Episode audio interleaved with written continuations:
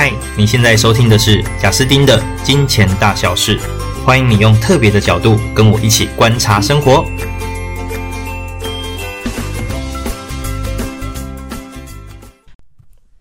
嗨，大家好，欢迎来到《金钱大小事》。那在我前几集的 podcast 里面，我有提到，就很欢迎听众可以跟我做互动，所以我有留了一份 Google 表单。那如果有填写表单的听众，诶，我就有机会可以去跟他做联系。也因此算是认识了几个还不错的朋友，那我也很惊讶哦，其实蛮多听众都跟我一样是爸爸妈妈的哦，而且还有一些听众孩子不像我是小小孩哦，已经是大小孩了，可能国中、高中，那甚至会跟孩子一起听我的频道，所以也是很感恩啦，真的是受宠若惊。那我想要在这一集呢，就谈一谈所谓的儿童理财。那其实说儿童理财好像也不太对，我不是要讲只有那种小小孩的理财哦，我认为整个学龄。的这一段时间，要怎么样去给一个对的财务观念，还是蛮重要的。对，所以希望就这一集，就我自己的看法，然后跟我大概爬了一些文章之后，我心中的一个简单的观察，我讲给各位听。那不过各位请知道哦，我的小孩才三岁跟一岁，一岁那个看到钱只会把它吃下去哦，三岁那个就只会很开心的拿这个钱说啊，这是十块，这是一块，然后就是很开心的做一些，毕竟还很小嘛，所以比较表面的事情。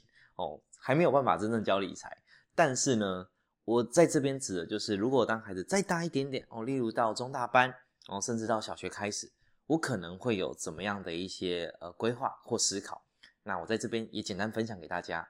不过，如果你已经是大小小孩的家长哦，那你觉得哇，舒婷你这个讲的不太行诶，我觉得你讲的这个不够扎实，或者是不够实际，这太理论了哦。欢迎留言让我知道。好。不过呢，我这边在讲儿童理财之前，我想要先讲一件事哦。儿童理财的世界啊，它没有一个教科书，没有告诉你第一章是什么，第二章是什么，第三章是什么，就是照着这样做就对了。没有，就很像大人理财的世界。我问各位，有教科书吗？我相信也没有，不然就不会坊间每个月都有几十上百本的理财书一直在输。那只能说，当你看多了之后，你自然会对这个世界有一个比较中观的一个。Scope 一个一个观察哦，你就你就比较知道整件事情大概是怎么回事，所以我蛮鼓励，就是如果你是家长，那你想要在理财这件事情带给孩子不错的观念，我觉得第一个重要就是我们自己本身懂得要够多，至少接触的要够广，那这样子才能够在一些生活中的事件发生的时候，给予对的观念，或者跟他讨论。所以很多时候，倒也还不一定是我们一定要怎么教才是正确答案哦。很多时候是我们的知识量多了，我们有办法跟孩子一起讨论一个议题，光这件事情就很有价值了。哦，因为财务这件事情，这辈子有什么正确答案？我觉得也不一定啊。有人觉得巴菲特超成功，但也有人觉得也还好啊。他完全不认为巴菲特很成功，他有可能觉得另外一个样子才是成功。所以。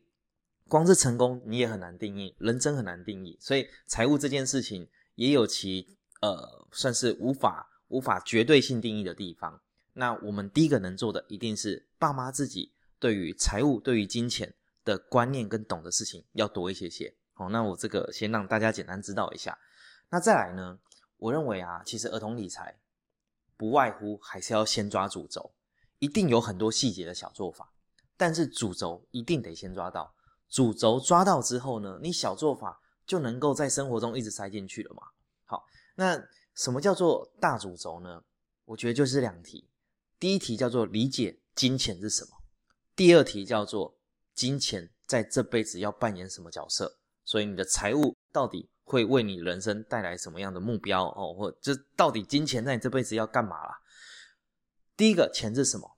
我还记得我小时候哦。我对于钱唯一的认知就是上班就会赚，好啊，赚到钱之后就是拿来买中餐、买晚餐哦，缴房租、买包包哦，买书包啦，不是买包包哦，类似这样子。那可是这个认知，我觉得有点可惜，因为它太浅了。所以我看很多事情的时候，我都只能看到表面，我看不到深层。那所以如果再来让我有机会去带给我的孩子不一样的观点的话，我会很希望他认识到金钱到底是什么。那其实，在我的 podcast 的前面几集哦，我有一集就是在谈钱是什么，欢迎大家去听那一集，我蛮认真在录的哦，所以我算讲的还算详细，可是应该也算好懂。那至少我会很希望让我的孩子最简单的知道，金钱就是一种努力价值的载体嘛。举例来说，我很会煮饭，然后楼下有一个脚踏车店老板很会做脚踏车，那我今天我可不可以拿一百顿饭去换一个脚踏车？可以啊，可是那脚踏车老板他一定不收嘛，因为我一百盘饭端过去，他吃两盘之后他已经饱到不行了，剩下九十八盘就只能放到让他收掉或者拿去送给别人，所以这件事情就很没效率嘛。那因此呢，有了钱之后，那太棒了，就是钱会成为我们努力的载体。脚踏车老板哦，认真哦卖他的脚踏车，他赚到了钱，所以这些钱就是别人感谢你那么认真用你的专长做了漂亮的脚踏车，所以这就是你努力的证明。那我很会煮饭嘛，所以我每次呢只要煮饭，有人来买，那人家买了之后好吃，他给我钱，所以这就是我努力的证明。最后呢，我用我努力的证明，就是我的钱啊，去买脚踏车，OK 啊。因为我增加了这个脚踏车老板的购买力嘛，那脚踏车老板用钱来买我的饭，OK 啊，因为他也增加我的购买力嘛，那我付出的是我的饭，好，所以金钱至少就是让大家知道它是一个呃努力的载体，呃，也可以加强效，要加强我们人类世界真正在交流上面的效率。好啦，那如果刚刚这一段哦，就是 小学生也听不懂的话，我觉得还有个更简单的方式，网络上。有好几支很棒的 YouTube 影片，然后在谈论金钱是什么，还有动画，我觉得这个非常的棒。我的话，我一定会跟我的孩子认真看，然后他不会的地方停下来，试着解释给他听。所以我觉得理解金钱是什么之后啊，在看待这个社会很多发生的事情角度真的会不一样。那如果我在学生时期，我就能够更早有机会让我的脑袋多动一动，让我的脑袋去思考这社会的运作方式。那你说我会不会不会有机会在呃更年轻一点就可以做出一些更不一样的行动跟行为？那我们都说人这辈子是来玩的嘛，就是来体验这个人生的。那当然体验这个人生，财务这件事情毕竟是重要资源啊。那有没有机会是让赚取财务，然后跟我手头做一些特别独创性的事，它可以同步进行？那就来自于有没有机会早一点观察这个社会的现貌。所以我会很希望让我的孩子更深刻的再早一点就知道钱到底是什么。第二个叫做到底我财务的目标是什么？我这辈子希望钱在我的人生扮演什么角色？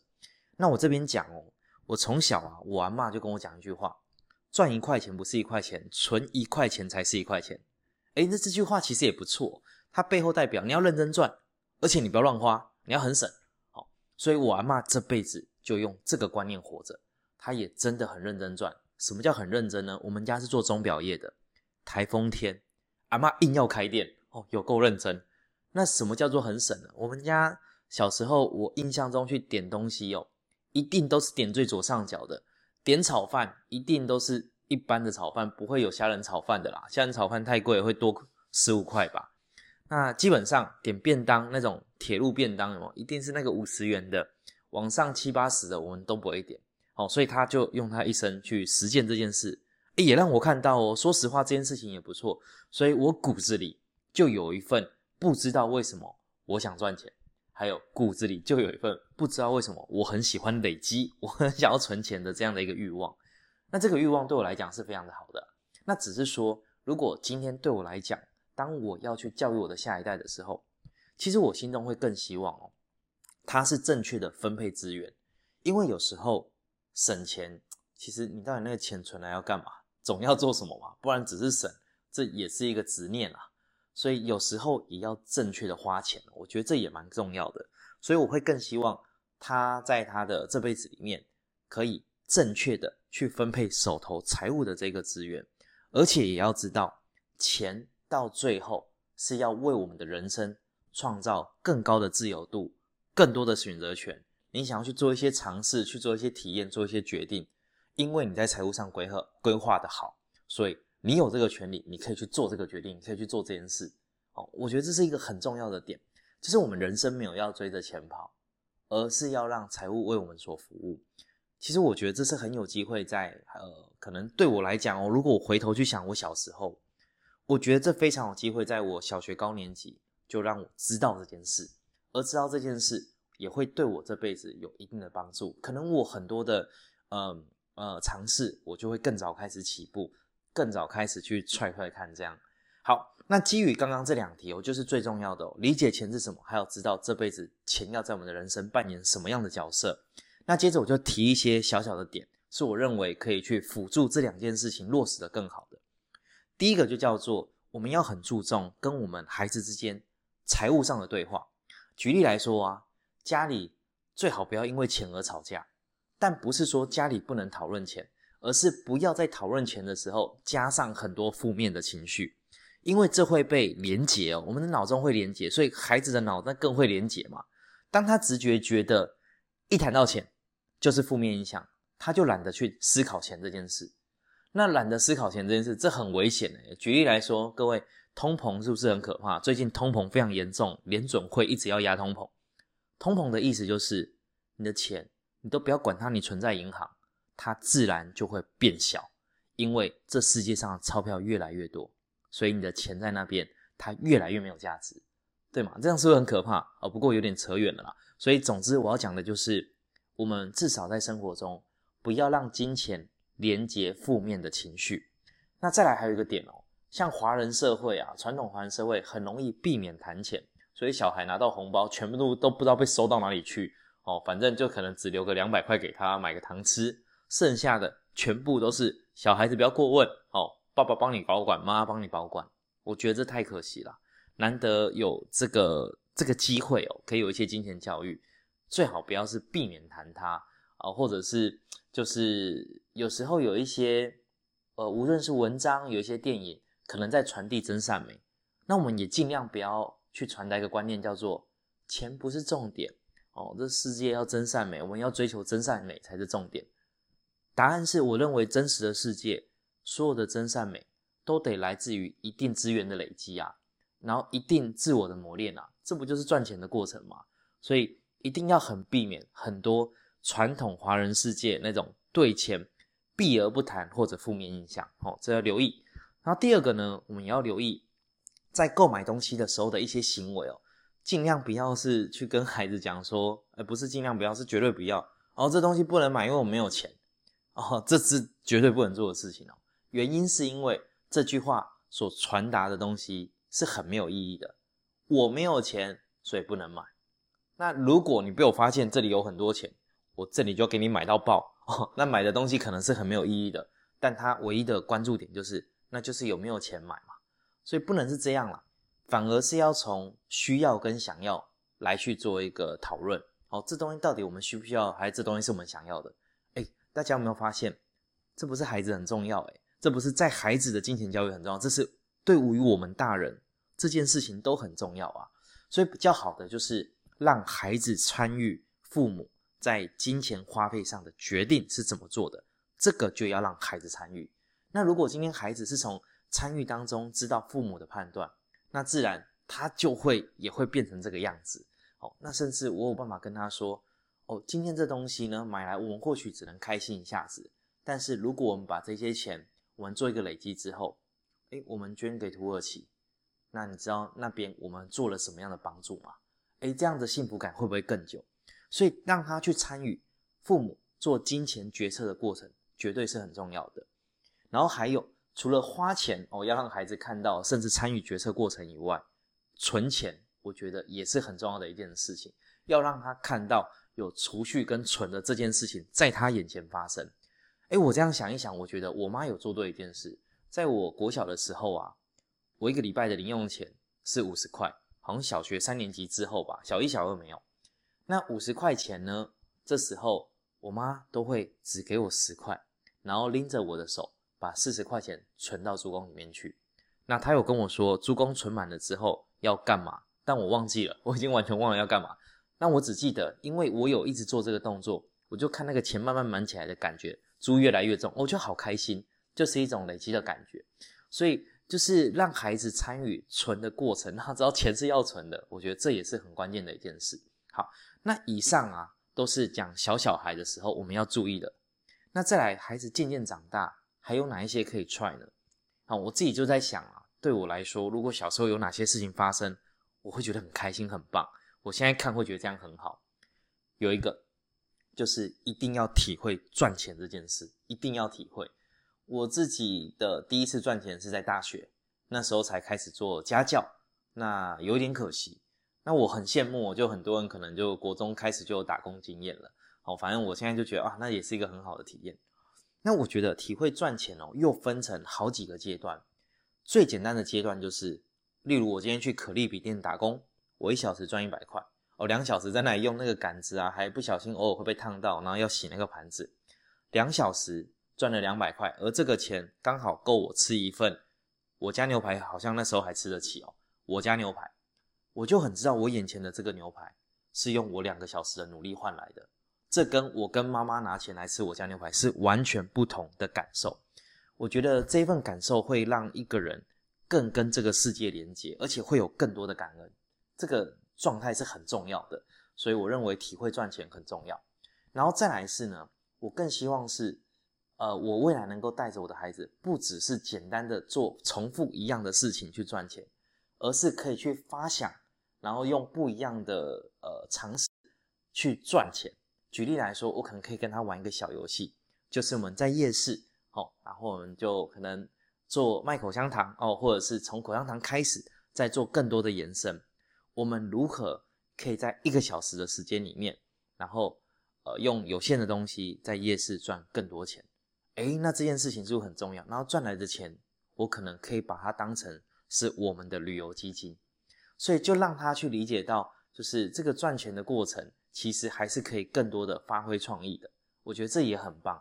那因此呢，就是在赚钱这件事情上，我自己会觉得早点有一些感受、有一些体会是很好的。我自己在台大的时候，我看到一些悲剧，就是有一些孩子啊，就我的同学。到研究所了，研究所都已经二三岁跑不掉了吧？二三二四，竟然这辈子从来没赚过钱，连当家教，爸妈都说你好好读读书就好，哦，不要去当家教。我觉得这价值观很奇怪哦，不好意思，这可能会得罪到一些人，但是我认真觉得奇怪，因为这些同学，我这样跟他们对话，都觉得他们好像来自于另外一个星球。说真的，在职场上，除非他的本业真的太专业、太优秀了啦。不然好弱势哦，就算你有硬实力，你也很难与人有很好的相处跟沟通，就是很死板。那这样子，我觉得发展是有限的啦。好，这又有点扯远了。总之呢，孩子渐渐长大，我一定会让他体验赚钱的过程，而且要让他觉得这件事情有趣，而且要让他在这件事情上可以发挥想象跟创意跟尝试。然后他以后就会知道，出社会之后不是只有工作，我可以把我的想法。也换算成为获利的方法。那还有一个点就是，一定要理解到他自己的钱是怎么样被做规划的。我从小的钱就是定存，没错，就是定存。那什么都没有，所以对我来讲，我也不知道我有多少钱，然后我也不知道就是家人帮我做什么样的规划。但是呢，当我的孩子到了一定年纪，我能不能就直接跟他讲说，来，我们的钱是怎么做规划的？那我大部分我会拿去做被动投资。那被动投资是什么？我是不是就有机会去谈股票市场是什么？什么是股票？为什么市场的指数会慢慢长大？那这些听起来，说实在的，很多连出社会后可能三十岁、四十岁的人都不知道为什么。但如果有机会在他孩子小时候就让他知道为什么，那不就是在财务规划上有机会领先吗？那有机会领先就是更早可以掌握自己人生自由权啊，这我觉得很好啊。那以及呢？我一定不会全部的钱都只压在那种非常保守的事情上而已，我会规划部分的钱，让他去参与到不同的事情。例如说买石油行不行？可以啊。那如果你去芝加哥交易所买一点点的石油期货，哦，假设做这件事啦，或者是买石油的 ETF，那因为有购买就会在乎，因为在乎就会去认识这个商品。诶，那我不就是一个机会教育？因为他的购买让他更认识。这一块商品的这个世界发生什么事，那他就有机会对这世世界有更多的认知啦。那这一段就会是我希望在孩子哦，再来有一定的储蓄啊，他可能有红包钱啊，或者是各种呃未来开始自己也开始赚钱之后，有一些储蓄之后，钱可以怎么样去做分配？透过这个分配，我可以跟他有更多的互动。所以讲到这边呢，各位也会发现，真的我们希望孩子怎样，我们自己就要先成长。当爸爸之后，我有一个很深的感受，我们不是生小孩来被我们教的，其实我们是生孩子之后，我们在教学相长的。例如说，原本都乱吃嘛，那乱吃，当孩子出生，你不可能让他乱吃，于是你开始去研究怎么样煮的健康，然后开始去研究怎么样的对话可以更好。那包含我们可以开始研究理财观念怎么样可以更扎实哦，对这辈子更有价值。所以这是一个很棒的议题哦。那很希望就是在呃理财这件事情上，如果你是有孩子的人哦，你刚好听了这一集，我们之后有更多的机会。有更多正面的发想，更多正面的思考，在讨论财务这件事。好，那以上是这一集的金钱大小事，更多的内容我们下集见喽，拜拜。